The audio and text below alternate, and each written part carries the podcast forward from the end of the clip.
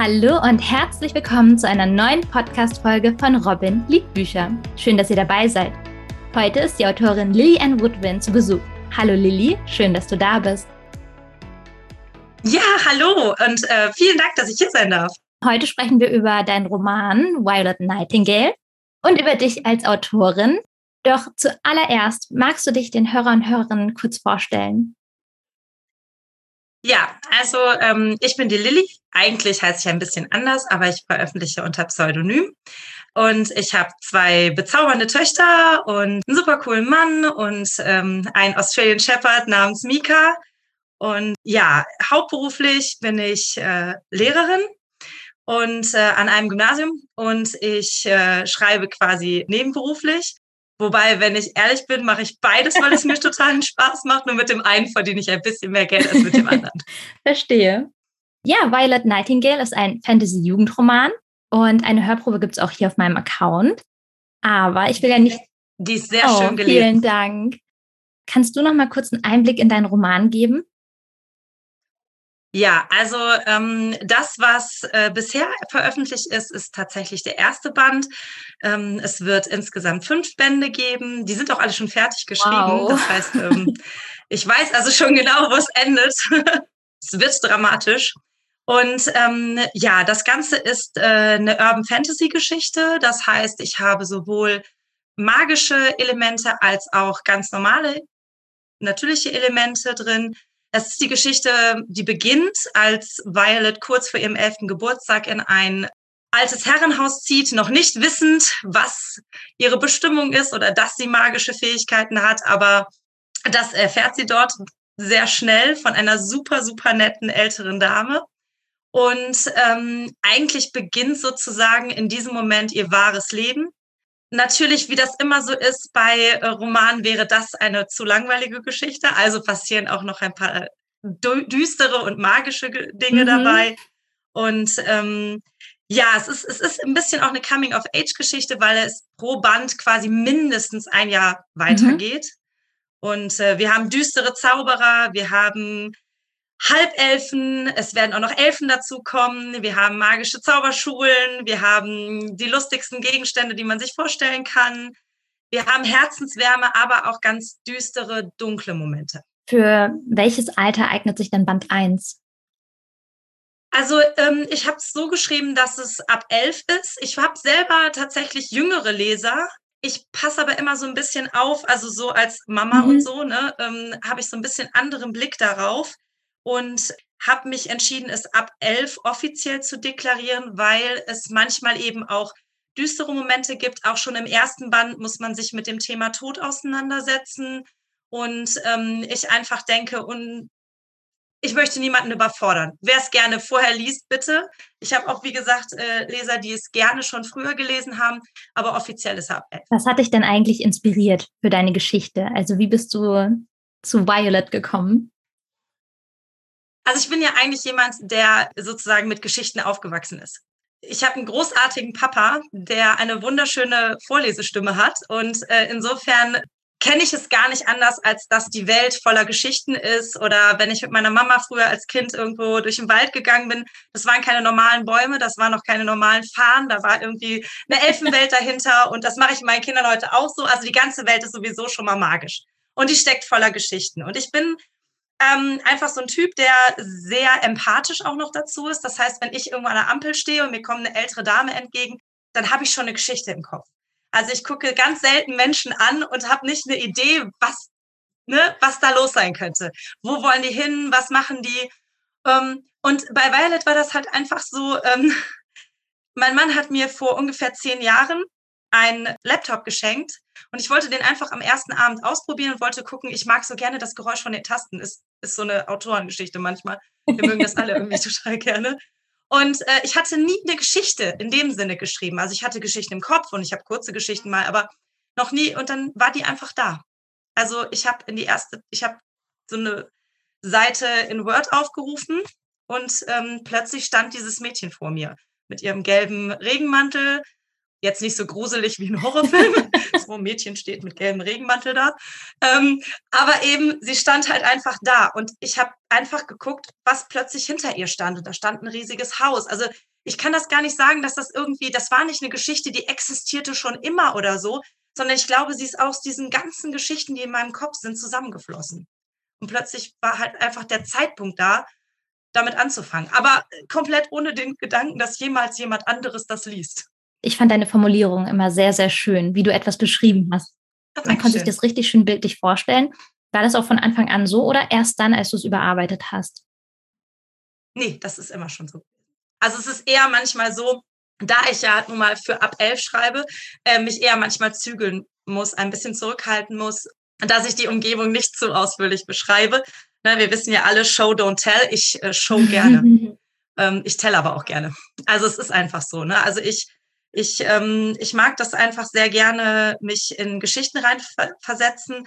Und ähm, ich habe ähm, so mit Mitte 20, ich bin ja schon ein bisschen älter, ne? ich bin ja schon so Anfang 40, ähm, ich habe so mit Mitte 20 so ähm, meine äh, eine Vorliebe gehabt für diese, kennst du diese englischen Kriminalromane, wo alles so in Cottages ja. spielt und ah ja, ne, genau, Englisch, Irisch, so ne? Ich mag das total. Ja, genau sowas, ne, genau. Ich habe so Mitchell und Markvi gelesen, kennt wahrscheinlich echt überhaupt niemand. Aber, und da habe ich so diese Affinität entwickelt für eine Umgebung, die aber irgendwie sinnvoll ist, also wo die Stimmung einfach sozusagen die Geschichte trägt. Also wenn ich in einen Garten wie in den von Lavender, ich nehme mal aus meinem Buch gehe, dann kann ich den nicht anders beschreiben als das, dann muss ich das riechen. Ich muss riechen, wie die dicken Lavendelbüsche riechen. Ich muss hören, wie die Hummeln fliegen, weil erst wenn ich das tue, der Leser begreift, warum es so schön da ist und warum Violet sich auch so gut da Also ich habe es auf jeden Fall gespürt. War sehr, sehr schön beschrieben alles. Also man kann sich gut reinversetzen. Dankeschön. Was war dir denn an deiner Geschichte dann besonders wichtig? Ich habe ja, wie gesagt, schon vor zehn Jahren angefangen, das zu schreiben, weil das einfach nur ein Hobby war und das überhaupt nicht für die Veröffentlichung war. Aber wenn ich irgendwas anfange, dann mache ich das halt auch gründlich, wie man sieht. Und ähm, mir war es da schon total wichtig. Mir fehlten damals so starke weibliche mhm. Charaktere. Mhm. Mittlerweile haben wir die. Aber als ich angefangen habe, war das so, dass wir unheimlich viele Charaktere hatten, wenn es darum geht, es ist der Mentor und es ist ähm, der Schulleiter. Wir kennen das alle, Harry Potter, ne? Ich meine, dass bei mir eine Inspiration von Harry Potter drin ist, das merkt man halt auch beim Lesen. Aber es war mir alles sehr männlich. Wenn wir, ich liebe Herr der Ringe, aber es ist eine sehr männliche Welt. Auch wenn starke Frauen mal vorkommen, aber sie sind sehr wenig. Und das war mir zum Beispiel von Anfang an wichtig zu zeigen, nee Mädchen, wenn ihr das lest, ihr seid die zukünftigen Schulleiterinnen von. Ihr seid die zukünftigen Menschen, die die Welt verändern. Und ich wollte aber gleichzeitig nicht, dass die Jungs danach blass aussehen, weil das mag ich auch überhaupt gar nicht, dass wir so eine Figur über die mhm. andere stellen in ihrer Wichtigkeit. Und da, das war mir halt wichtig, dass alle ihren Platz finden und dass sowohl auf der guten als auch auf der bösen Seite alles vertreten ist. Im ersten Buch sind es etwas mehr böse Männer, aber es kommen noch richtig fiese, böse Frauen. Ähm, richtig fiese. Äh, insofern gleicht sich das aus. Aber das war mir zum Beispiel total wichtig, dass, dass man da so mehr Ankerpunkte hat.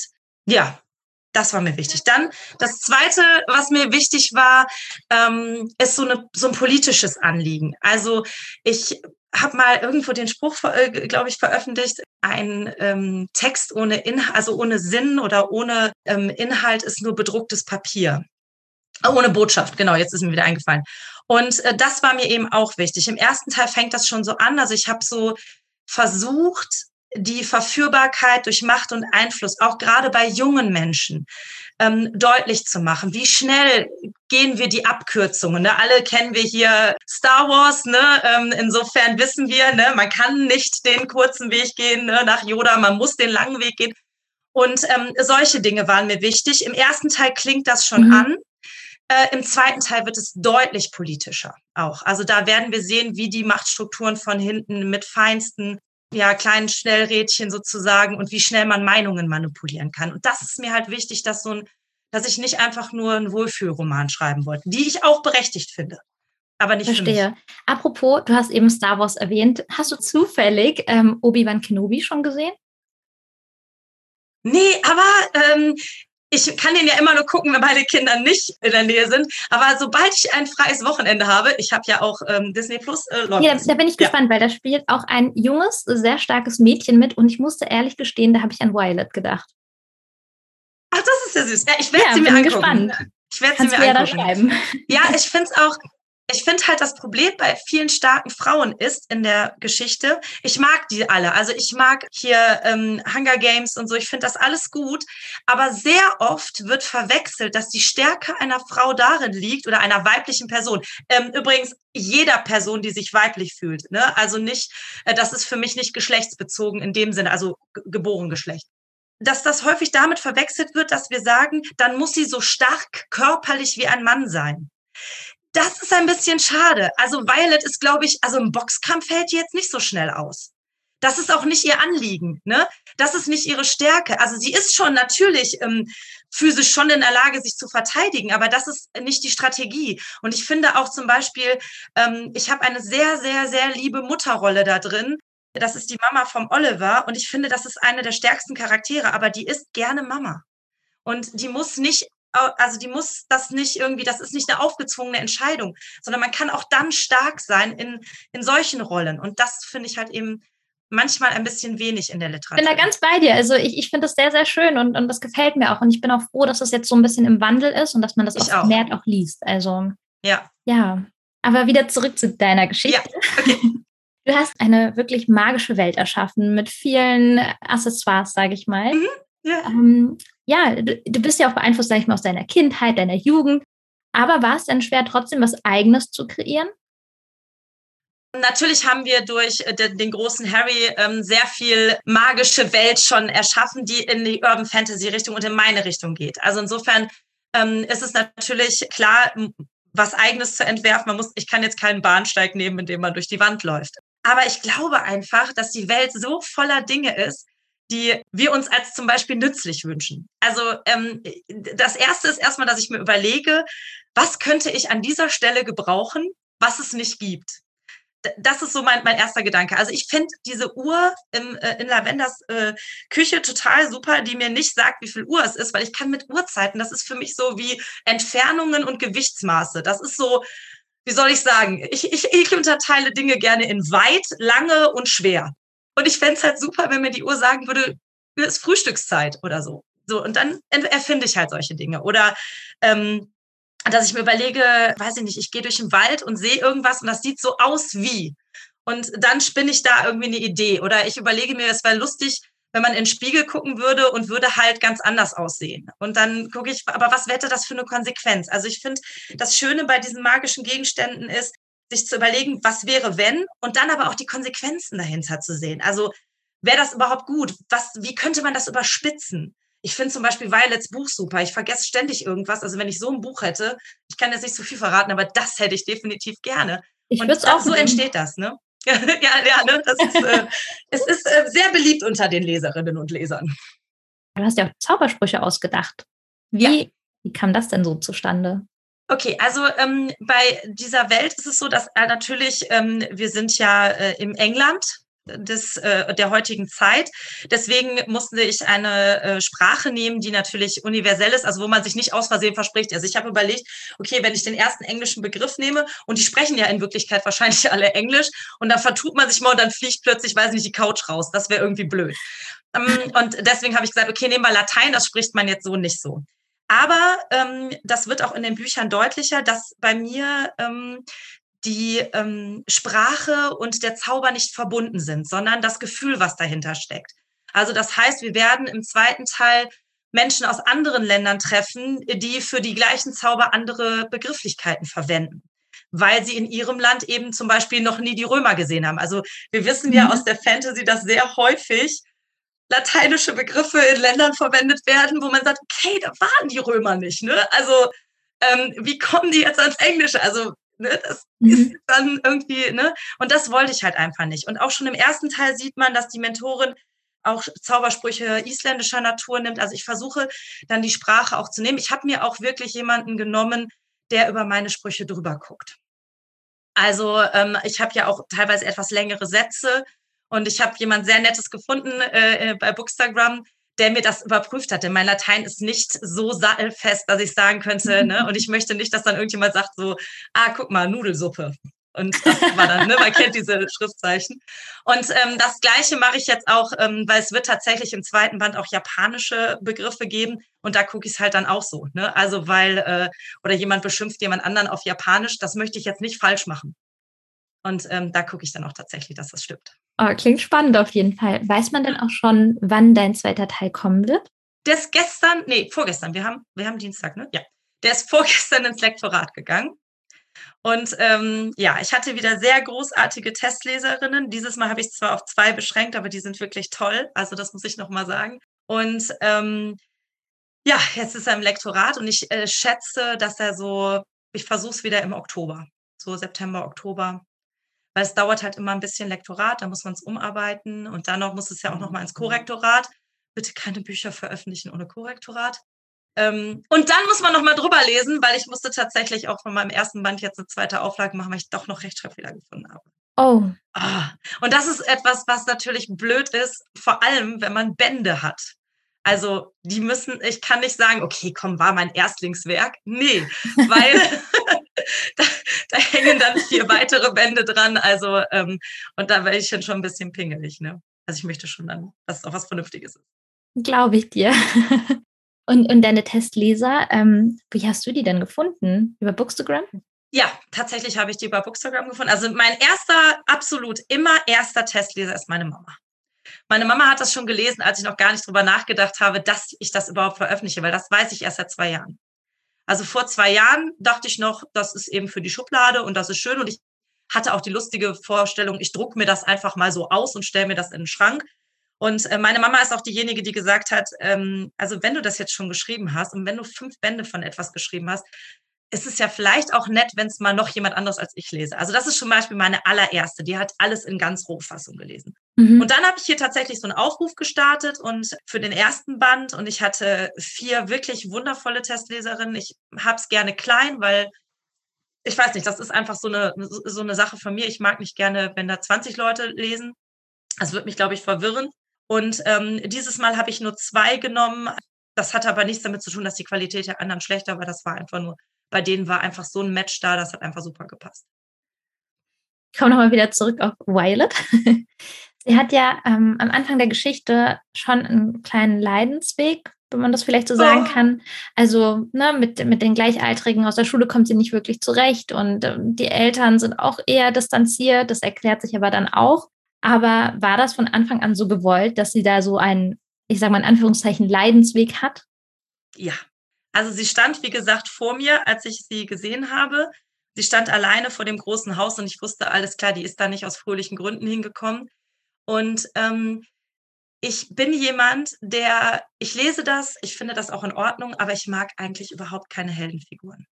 Also ich bin derjenige, der als erstes den Antihelden mag derjenige, der mag, wenn der Held Ecken und Kanten hat. Und wir haben ja auch gar nicht so viele wirkliche Heldenfiguren. Meistens sind die ja auch irgendwie charakterlich alle nicht ganz fit.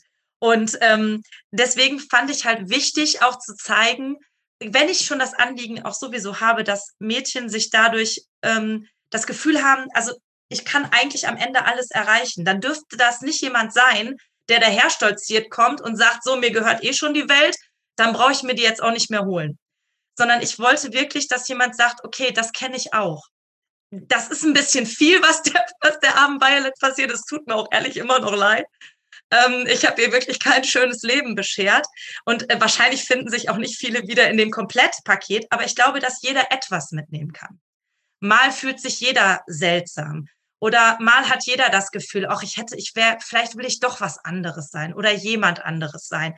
Und ich glaube, dass jeder auch das Gefühl kennt, sich in seine Träume zu flüchten, weil die Welt darin einfach viel heller ist als, als am Tag. Und ähm, ich dachte mir, wenn ich da ansetze und dann dieses Mädchen große Dinge vollbringen lasse, ohne dass ich jedes Mal erwähne, sie ist eine Heldin, sondern einfach, die passieren ihr und sie tut einfach, weil es kein anderer da ist. So, ne, stirb langsam mäßig, wer ist der Held? Ja, ich, weil ich, es ist einfach keiner da, der es gerade macht. Und ungefähr so ist das bei Violet auch. Die wächst unheimlich an ihren Sachen. Mhm. Und was ich besonders an ihr mag, ist, Ähm, das hört sich immer so an, ich habe als ob ich sie kennengelernt habe, aber ehrlich gesagt ist das auch irgendwie so. Also ich, ich habe vorher überhaupt keinen Plan, wo es hingeht und dann entwickeln sich die einfach. Ähm, deswegen rede ich immer so, als wären die echte Personen meine, meine Charaktere. ähm, was ich bei, besonders schön finde, ist, obwohl sie dieses ganze Elend erlebt hat, also wirklich, also die müsste eigentlich ein Menschenfeind sein, nach dem, was ihr so passiert ist. Und die ist eben genau das nicht. Also sie gibt jedem eine Chance. Sie beurteilt überhaupt keinen nach dem Einband. Sie ähm, ist vielleicht ein bisschen skeptisch, was ähm, das Vertrauen in die ähm, Urteilsfähigkeit von Erwachsenen eingeht. Aber das ist auch klar, weil sie hat ihr Leben lang ja im Grunde alleine für sich gesorgt. Also wieso sollte sie glauben, dass Erwachsene jetzt plötzlich den Plan haben? Hatten sie ja ihr Leben lang nicht. Aber sie ist eben total offen für die Welt. Und deswegen ist das auch so, dass sie vorher so komisch ist, weil sie sieht die Magie, obwohl sie noch nicht weiß, dass sie sie hat. Mhm. Weil sie einfach so total wach und total offen ist. Und ich mag unheimlich diesen wachen, offenen Blick. Das ist etwas, was ich, was ich äh, total schön finde. Also nicht einfach nur durch die Welt gehen, sondern mal stehen bleiben und mal gucken, was da alles so los ist. Und da ist echt so eine Menge los. Wie viel Lilly hast du in Violet gepackt? Äh, das, ich, ich muss das anders formulieren. Okay. Eigentlich ist das Schöne ja, oder auch das Fiese, dass ja in allen Figuren was drinsteckt. Also selbst in den nicht so sympathischen, weil alles, was die sich an fiesen Ideen ausdenken, mhm. habe ja ich mir ausgedacht. Also irgendwie, ähm, irgendwie ist ja in allem so ein bisschen was drin. Äh, das finde ich übrigens total, das ist ein absolutes Privileg am Autorensein, dass man viele Seiten von sich zeigen kann, die man vielleicht sonst gar nicht hat oder nicht zeigen mhm. würde. Ähm, das finde ich sehr schön. Was genau in Violet steckt. Also es sind so Facetten. Also ich, ich finde, sie ist ein unheimlich gerechtigkeitsliebender Mensch. Das wird auch im zweiten Band nochmal ganz deutlich. Und ich bin auch so ein Kind gewesen, das in der Grundschule aufgestanden ist vor der Lehrerin und gesagt hat, das fand ich nicht in Ordnung, wenn jemand anderes ungerecht behandelt wurde. Mhm. Und ähm, ja, und das zieht sich auch durch. Ich mag heute auch selber als Lehrerin Ungerechtigkeit überhaupt nicht. Und wenn ich manchmal höre, was Schülern passiert, oh, dann geht mir die Hutschnur hoch. Ne? Und ähm, das ist halt etwas, was ich denke, was uns definitiv ähm, gleich ist. Was uns auch sehr stark verbindet, ist der ähm, Gedanke, dass Meinung und Alter nicht zusammengehören. Also ich finde es ganz furchtbar, wenn große Menschen glauben, dass kleine Menschen für etwas zu jung sind oder keine Meinung dazu haben sollten. Mhm. Das fand ich schon immer so. Das hat nicht immer dazu geführt, dass alle in meinem Umfeld das super fanden. Meine Eltern schon, nicht alle anderen. Und äh, ich, ich finde, das ist auch so etwas. Violet ist jemand, die sagt, das ist so. Ich sehe die Welt so. Ich möchte wissen, was aus mir wird. Sagt mir die Dinge. Und dass sie ein bisschen daran manchmal zu knabbern hat, dass die Leute ihr das nicht sagen, die Erwachsenen. Und ehrlich gesagt müssen die Erwachsenen auch damit klarkommen, dass sie die Dinge selber in die Hand nimmt. Das finde ich auch etwas. Was uns definitiv unterscheidet, ich wäre nie, niemals so mutig. Also die geht ja ähm, durch ziemlich viele düstere Dinge. Also ich bin so ein Typ, ne? Also ich wenn ich in die Kellertreppe hochgehe, dann gucke ich, ob mir ein Zombie folgt, ne? Also definitiv, ne? Das habe ich auch irgendwo mal gepostet. Also ich bin nicht so mutig, was solche Dinge angeht. Also wenn bei mir nachts im Gärtnerhäuschen irgendwelche dunklen Gestalten auftauchen, dann verstecke ich mich im Bett und latsche nicht auch noch durch den halben Garten, um zu gucken, wer das ist. Definitiv nicht. Also da finde ich sie unfassbar mutig. Das hätte ich gerne, das habe ich nicht. Äh, das stimmt. Ich musste äh, da auch ein bisschen schmunzeln, dass sie so mutig ist für ihre elf Jahre. Ja, aber ich glaube, es liegt wirklich daran, dass sie immer auf sich gestellt war. Und wen hätte sie fragen sollen? Es war niemand da. Also wenn sie etwas machen muss, muss sie das alleine machen. Ist auf jeden Fall schlüssig. Wie hast du es denn eigentlich, sag ich mal, geschafft, dich in eine Elfjährige hineinzuversetzen? Hast du da deine Kinder zu Rat gezogen oder? Also die sind ja noch kleiner tatsächlich. So. Ähm, die wären noch gar nicht in dem Weil. Also weil meine Große könnte es jetzt schon lesen, die ist ja neun. Ähm, die kleinere ist fünf. Nee, ähm, tatsächlich muss ich sagen, dass in mir ein sehr, sehr großes Kind wohnt. Und ich lasse das auch sehr gerne dort für immer wohnen. Das habe ich von meiner Mama. Mhm. Die ist auch so. Also ich finde, für meine Kinder und für meinen Beruf kann ich sehr erwachsen sein. Sobald sozusagen das Scheinwerferlicht ausgeht, ist das sofort vorbei. Und äh, dann kommt das Kind in mir definitiv durch. Und ich finde auch, wir alle sollten das uns bewahren. Äh, ich verstehe meine Kinder sehr gut. Ich kann meine Schüler sehr gut verstehen. Ich verstehe, dass deren Probleme Probleme sind. selbst wenn sie für uns lächerlich sind. Und ähm, deswegen muss ich ganz ehrlich sagen, hätte ich wahrscheinlich ähm, ja eher Schwierigkeiten, mich in eine ähm, Businessfrau Mitte 40 einzufügen. Also mhm. Also ich glaube, das wäre für mich schwieriger, als äh, mich ähm, in eine Jugendliche einzuversetzen. Interessant. aber, aber, sehr schön auf jeden Fall. Da hätte ich noch eine Frage zu deinen Charakteren. Und zwar einmal mhm. Lavender Blooming, eine wirklich warmherzige Person. Ich mag die sehr. Total. Also ich fand es sehr, sehr schön, auch die erste Begegnung und wie herzlich sie einfach ist. Hat dich da jemand inspiriert? Ja, definitiv. Ich kenne jemanden, also ich habe auch, also ich kenne jemanden, der sehr, sehr, sehr so ist wie sie. Das Schöne am Schreiben ist, dass wir Menschen, selbst wenn sie nicht mehr unter uns sind, weiterleben lassen können. Mhm. Und definitiv kenne ich jemanden, der wirklich so ist. Jemanden, der egal wie schlimm das Leben ihn getroffen hat, am Fenster gesessen hat und gesungen hat. Also genau das, was diese Person ausmacht. Derjenige war für mich immer schon magisch, mhm. auch wenn er nicht zaubern konnte. Und ganz viel von dieser Person findet sich ähm, ja da wieder. Deswegen ist es, glaube ich, auch so eine Herzperson. Jeder liebt die. Also jeder, der das Buch liest, sagt, okay, das ist der Charakter. Ähm, ja, das ist einfach irgendwie, vielleicht wirklich, weil mir diese Person so nah stand. Es ist sowieso, dass ganz viele Menschen in meinem Leben irgendwie so einen kleinen Anteil an irgendwas haben. Also, weil man ja einfach, ich, also schreibe über was, was du kennst.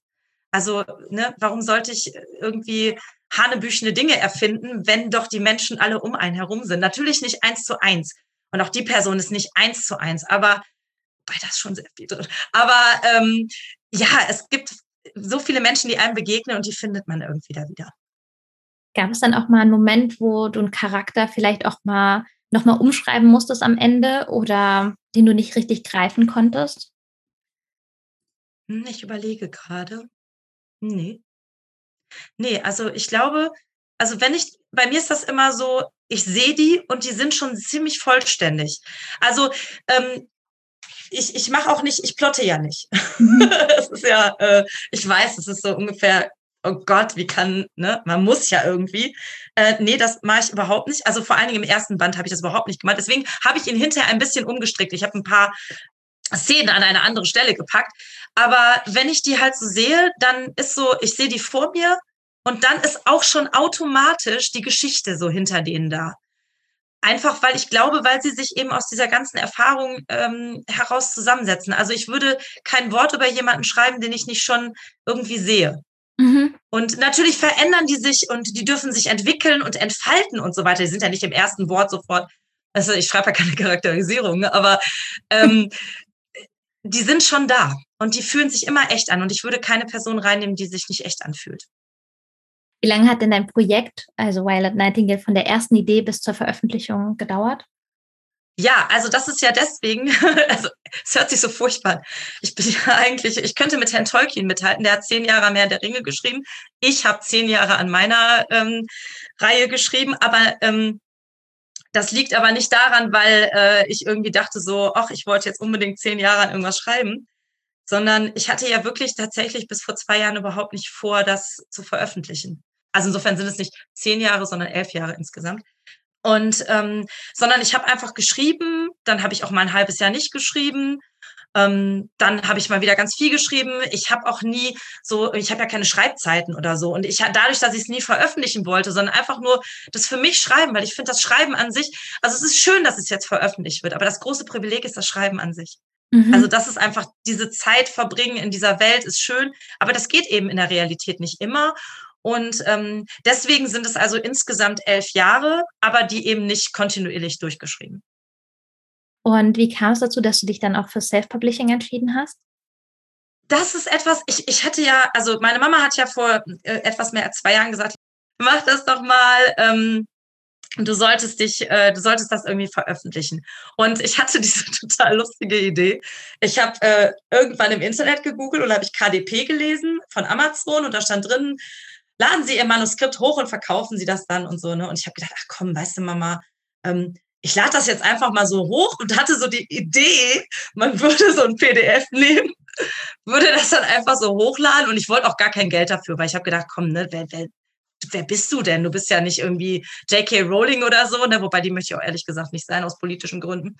Ähm, äh, da, da hilft das ganze Geld auch nicht, was Charakter angeht. Aber ähm, ja, und dann bin ich auf Bookstagram gestoßen und dann kam erstmal so ein kurzes, ach so geht das. Ja, und dann habe ich halt gesagt, okay, nee, wenn, dann will ich es auch richtig veröffentlichen. Was für mich halt von Anfang an klar war eigentlich, dass ich es im SP machen möchte. Ich habe es tatsächlich sogar mal, glaube ich, an eine Agentur geschickt. Die waren auch sehr freundlich in ihrer Absage. Ähm, aber es passt am besten in mein Leben einfach. Also man muss ja auch immer so sagen, ich bin ja keine hauptberufliche Autorin. Also ich schreibe neben allem so drumherum. Also am liebsten, wenn meine Kinder irgendwie was, weiß nicht, spielen Barbie, keine Ahnung, sind auf dem Trampolin und ich sitze irgendwo dazwischen und schreibe, das würde sich mit Deadlines und so weiter nicht so gut ähm, äh, zusammenbringen. Und was für mich halt total wichtig war, Violet und ich sind zusammengewachsen. Wir sind zehn Jahre lang sind wir zusammengelaufen. Mhm. Und ich wollte sie nicht auf den letzten Metern jemand anderem geben, der sagt, aber da schneiden wir ein Stückchen ab und da schneiden wir ein mhm. Stückchen ab. Verstehe. Ähm, das war für mich einfach total wichtig. Ob ich vielleicht irgendwann mal versuche, irgendein anderes Buch, aber dann würde ich es anders schreiben wahrscheinlich. Sie ist eigentlich für niemanden geschrieben worden. Sie entspricht nicht den gängigen Klischees. Sie ist zu groß, also was die Seiten angeht, nicht was die Körpergröße angeht es würde heute keiner sagen, also ich muss den letzten Band teilen, weil ich ihn sonst im Self-Publishing nicht mehr bezahlen könnte. Er hatte sonst tausend Seiten, aber das ist okay. Ähm, es, also das heißt, sie, sie hat viele Dinge, die normalerweise nicht in den Jugendbuchbereich passen würden und wo ich weiß, man würde sie wegnehmen, mhm. aber das tue ich ihr einfach nicht an. Auch wenn die alle berechtigt sind, also die Lektoren, ne? also nicht falsch verstehen, die müssen ihre Bücher verkaufen und so weiter, nur das ist das einzige Privileg, ich muss das ja nicht. Also das heißt, wenn das eben, und es haben jetzt natürlich nicht 100.000 Leute gelesen, mhm. aber dann ist das für mich auch okay. Gibt es denn etwas, was du gerne vorher gewusst hättest vor dem Self-Publishing? Also ich habe das ehrlich gesagt gemacht, als ich die meisten Dinge wusste, weil ich habe mhm. wirklich, ich finde die Bookstagram-Community unfassbar nett, unfassbar, oh nett hört sich so furchtbar an, unfassbar hilfsbereit. Insofern habe ich es zu dem Zeitpunkt so gemacht, wie ich es auch zu dem Zeitpunkt richtig gefunden habe und ja, das, das, also das, das war eigentlich alles okay. Ich wusste immer schon, was ich nicht kann, das ist Werbung. Das ist eigentlich total blöd, weil ich stehe total hinter dem, was ich geschrieben habe. Das hat also nichts damit zu tun, dass ich das nicht bin. Aber ich bin nicht der Öffentlichkeitsmensch. Das mhm. muss ich vielleicht irgendwann werden. Aber ähm, das ist, fehlt mir noch so ein bisschen. Aber ansonsten, nee. Ansonsten, ich habe mich echt, ich finde, man kann sich hier so gut informieren. Also es gibt so viele Leute, die auch, auch an sich ungefragt, ja, ne, die einfach Dinge posten, die uns teilhaben lassen an ihrem Weg. Das finde ich großartig. Und insofern finde ich, habe ich schon eine gute Menge gewusst, bevor ich das gemacht habe und habe mich halt genau dafür entschieden, wegen der Dinge.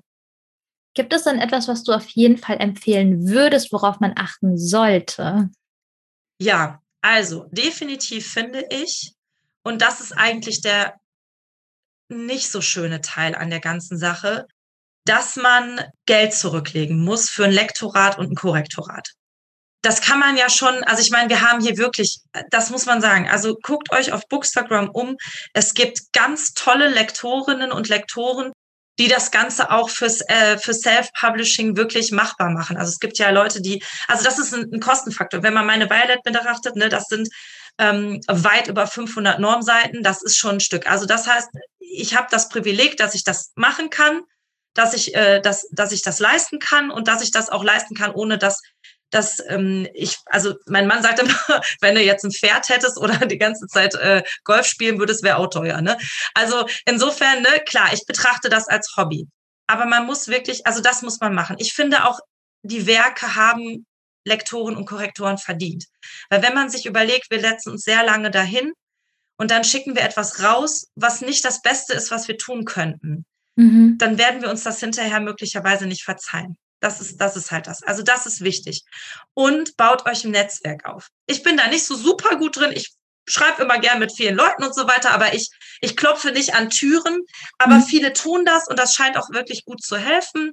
Und guckt euch an, mit wem ihr veröffentlichen möchtet. Also guckt euch vorher an, wie ist die Druckqualität, wie sind die Preise, was ist die Marge, wirklich sich da ähm, informieren. Es gibt tolle Seiten vom Self-Publisher-Verband und so weiter, ähm, wo man sich wirklich über diese ganzen, weil das ist alles etwas, über das wir nicht nachdenken, während wir schreiben. Und wenn wir dann vor der Veröffentlichung stehen, kann das richtig lange Zeit kosten. Also ein Lektorat kostet Zeit, ein Korrektorat kostet Zeit, sich zu informieren kostet Zeit, auf einen Probedruck zu warten kostet Zeit. Und es ist einfach so viel entspannter, wenn man sich vorher Gedanken darüber macht. Das Zweite, was ich vielleicht, weil das das Einzige wäre, was ich anders machen würde, ist, ähm, vielleicht nicht mit einer fünfbändigen Riesenreihe starten. ähm, weil jeder kleine Fehler, den ich im Band 1 beim Veröffentlichen mache, den muss ich ausbügeln. Mhm. Sonst, da hängen zu viele Sachen hinten dran. Ich hätte mir vielleicht so eine Novelle schnappen sollen, hätte die schön runtergeschrieben und hätte die als erstes veröffentlicht, damit ich alle Kinderfehler sozusagen äh, schon mal gemacht habe. Äh, und nicht dieses Gefühl habe, okay, alles klar, wenn ich jetzt einen Fehler mache, dann. Also veröffentlicht erstmal was Kleines und dann nimmt er die große Reihenantwort. Nicht so wie ich. Würdest du dein nächstes Buch auch wieder am Self-Publishing veröffentlichen?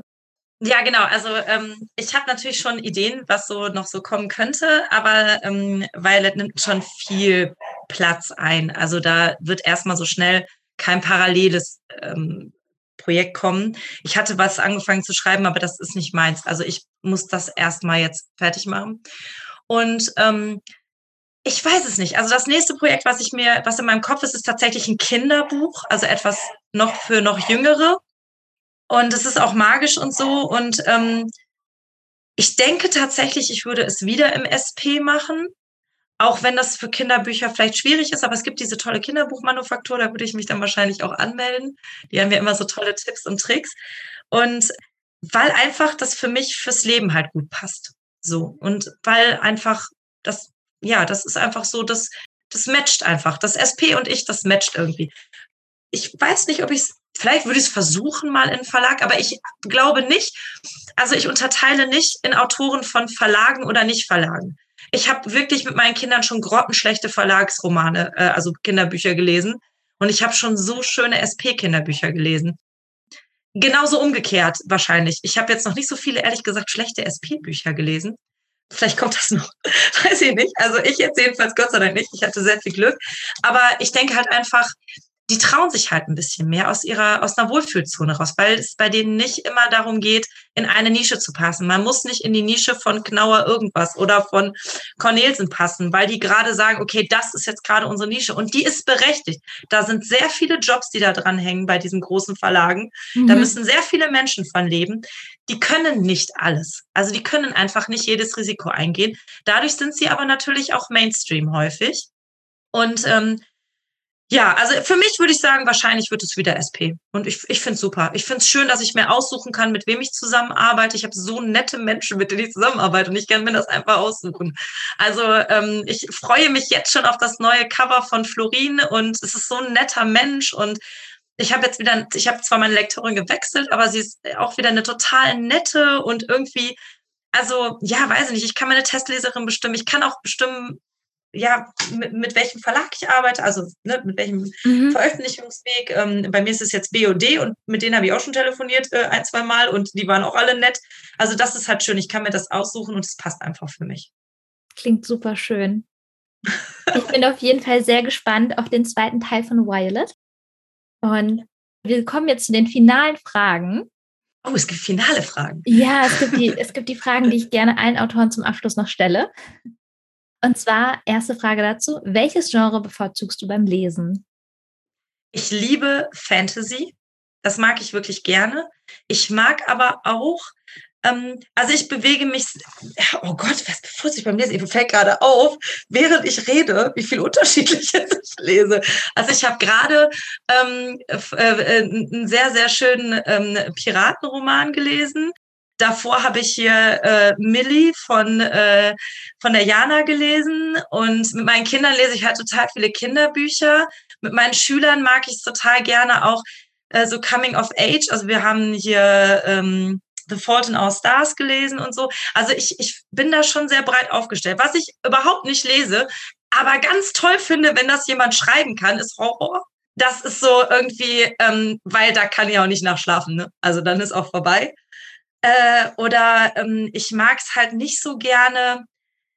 wenn in Romanen so Tristesse dargestellt wird, so dieses typische Plattenbau und Trist. Also das ist nicht so meins, aber das, äh, da gibt's großartige Romane. Also mein Vater liest sowas äh, ganz viel und so. Also, aber das ist so, das wäre nicht so meins. Aber ansonsten gerne viel, gerne querbeet und ähm, gerne gut. Was bewegt dich zu einem Buchkauf? Oh, ich bin so ein Cover-Addict, ne? Aber total. Es ist total furchtbar. Also erstmal sehe ich ein Cover und finde das toll. Aber natürlich ähm, kaufe ich nicht wegen Cover. Das ist mir dann auch aufgefallen. Also ich sehe, aber ich, ich, ich greife unheimlich gerne zu schönen Covern. Gott, was sind da teilweise Leute begabt? Also muss man jetzt mal wirklich sagen, mhm. also Hut ab, ne? Was die für, für Dinger zaubern, für Bilder zaubern.